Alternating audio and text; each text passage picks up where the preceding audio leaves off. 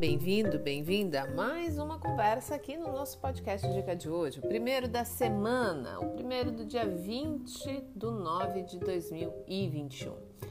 A notícia do dia em relação às empresas fica com a Rumo, exatamente. Por quê? Porque hoje ela está então assinando com o governo do estado do Mato Grosso o contrato. Que contrato é esse? Para a construção da nova ferrovia naquele estado, que vai se chamar Ferrovia Autorizada de Transporte Olacir de Moraes.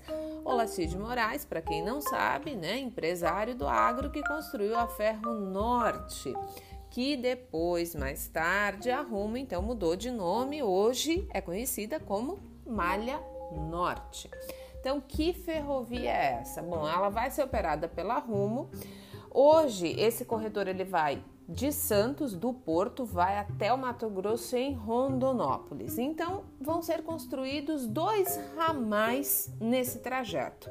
Cuiabá e o outro até uma cidade chamada Lucas do Rio Verde, que fica no Mato Grosso. E, obviamente, não preciso nem salientar aqui que tudo isso focado no setor do agro. Por quê? Porque a região é muito agrícola. Quanto é que custa tudo isso? Qual é o valor desse investimento? Bom, a estimativa, veja bem, inicial é que no total fique em torno de 9 a 11 bilhões, é a estimativa da Rumo para esse projeto que, veja bem, ainda precisa das licenças ambientais que devem, de novo, projeções da própria empresa saírem em até seis meses, ou seja, início do ano que vem, e que a obra então inicie no final de 2022 ou então até o início de 2023. E o encerramento né, dessa obra também prevista, obviamente, né, por se tratar de um projeto, entre 2028 e 2030. Mas veja bem, isso não significa que a operação inicie apenas a partir de 2028. Por quê?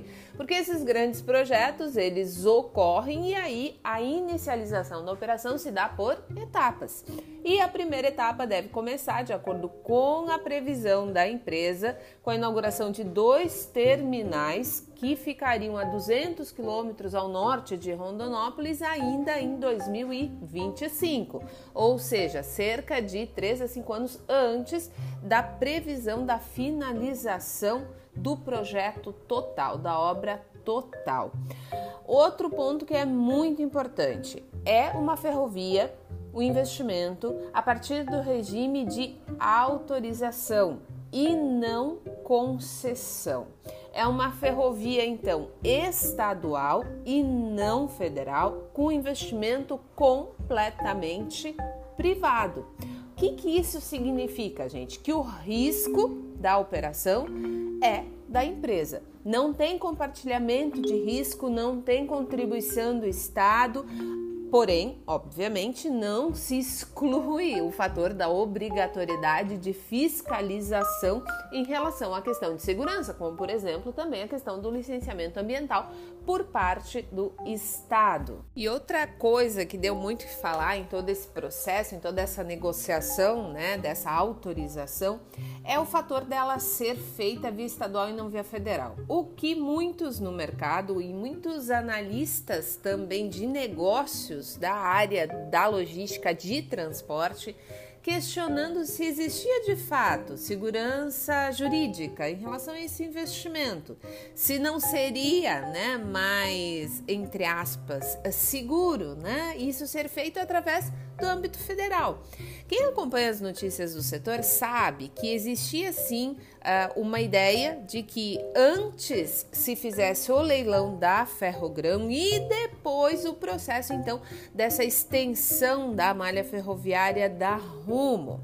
Mas obviamente, né, isso acabou não acontecendo e foi feito então via estadual. Bom, o presidente da empresa da Rumo, Beto Abreu, se manifestou e disse o seguinte: que está decidido que ele enxerga, a empresa enxerga como um avanço, né, a iniciativa federal, que o Brasil precisa disso, mas que vai ter que ser regulamentado e que existe um caminho a ser percorrido. E ele complementa dizendo que já existe uma lei estadual super clara e regulamentada e que é uma oportunidade.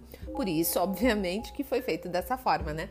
E que a ferrovia, segundo ainda ele, está toda dentro do estado e a legislação está mais avançada, né? Então, seria óbvio por parte da empresa entender a perspectiva né, desse projeto já iniciar, visto que existe essa legislação estadual.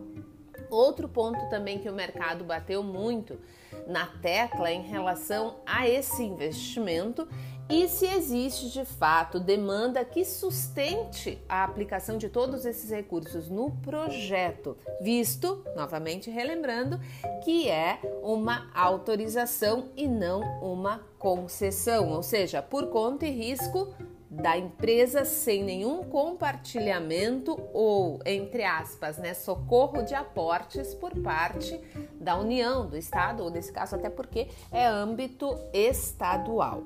Bom, a Rumo sobre isso diz o seguinte: a expectativa é que a oferta continue crescendo o volume continue crescendo e que, do ponto de vista da empresa, lembrando que se trata do agronegócio, de uma região do país muito focada no agronegócio. E a empresa entende que o cenário está sim positivo e tem projeções de crescimento. Aqui vale lembrar que os números né, que são destacados nos últimos meses, nas últimas semanas, em relação a sim uma possibilidade de você continuar tendo uma pressão muito grande nos estoques e nos, no consumo de alimentos ao redor do mundo, torne sim uh, a produção por aqui ainda mais valorizada. E outra coisa também importante, obviamente, se você é investidor da Rumo, né? Lembrando que a Rumo é uma empresa, né, do grupo Cosan, etc. A Cosan está aqui numa das carteiras da casa, indicada pelos nossos analistas de mercado. Sobre os investimentos, a empresa já divulgou que diz que planeja usar a estrutura de capital que possui hoje, que ela não tem nenhuma intenção de ultrapassar os limites de alavancagem. Que limites são esses? 2,6 vezes dívida líquida EBITDA. E que os investimentos vão ser aplicados ao longo dos anos, daquele período que a gente comentou do projeto finalizado com projeção até 2030.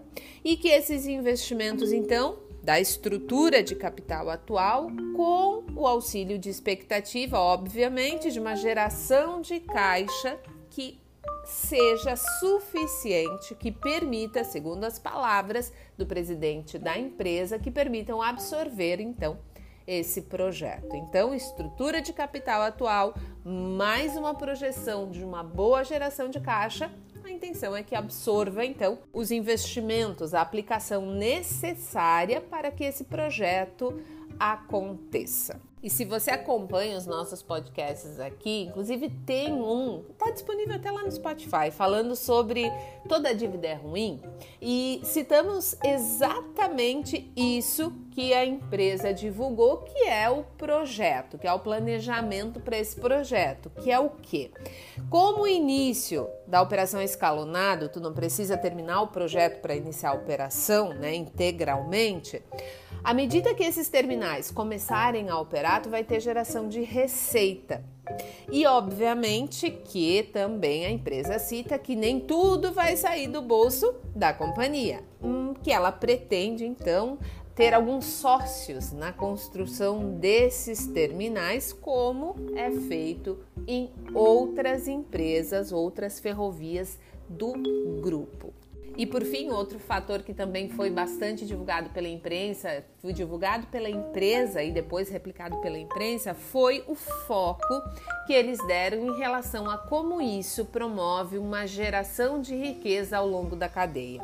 Então aqui não é apenas o projeto ferrovia. Aqui é você conseguir ter uma infraestrutura para que plantas de etanol de milho, por exemplo, que estão também como parte de grandes investimentos por parte das usinas, né? Se você pegar São Martinho, por exemplo, você vai enxergar ali um projeto, né, grande em relação ao tamanho que ela tem, óbvio, nessa questão do etanol de milho. Então você tem aqui misturadora de fertilizante, você tem esmagadora de soja, você tem uma malha que auxilia o desenvolvimento de empresas que vão gerar valor a partir da produção do agronegócio. Então, são muitas empresas investindo, só que essas empresas para investir dependem aquilo que a gente sempre fala, você precisa ter uma rede de escoamento que funcione.